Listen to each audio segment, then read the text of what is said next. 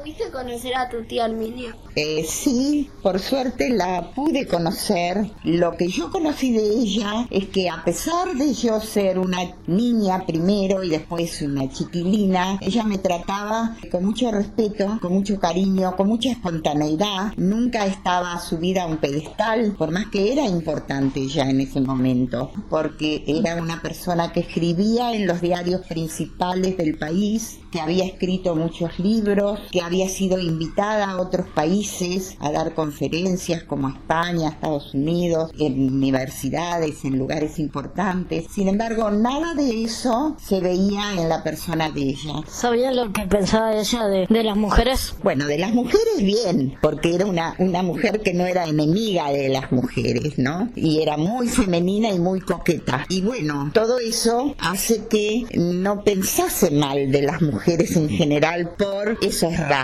Pero sí cuando lo único que les importaba era eso. Ahí era muy crítica. Eso es lo que opinaba de las mujeres, dependiendo de cuáles. ¿Te sentís orgullosa de ser la sobrina de Herminia? Claro que sí. ¿Tu familia te contaba cosas sobre Herminia? Sí me contaban cosas sobre Herminia. Lo difícil que le fue los comienzos, por ejemplo, cómo la recordaban como maestra, cómo la admiraba mucha gente del pueblo y cómo mucha otra gente no sabía cómo sacársela de encima, porque las mujeres tenían que usar los pelos largos o recogidos. Y cuando mi tía Herminia en un viaje a la capital volvió con la melenita, era lo habitual en esas épocas el pensar que algo raro había en esa mujer, solo porque la vieron llegar con el pelito cortado corto. Imagínense ustedes cuánta agua ha corrido bajo el puente de, esos años, que sería 1920 y algo, así que casi un siglo.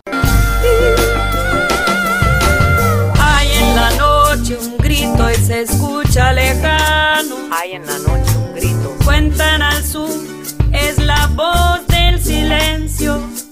En este armario hay un gato encerrado. Porque una mujer, porque una mujer defendió su derecho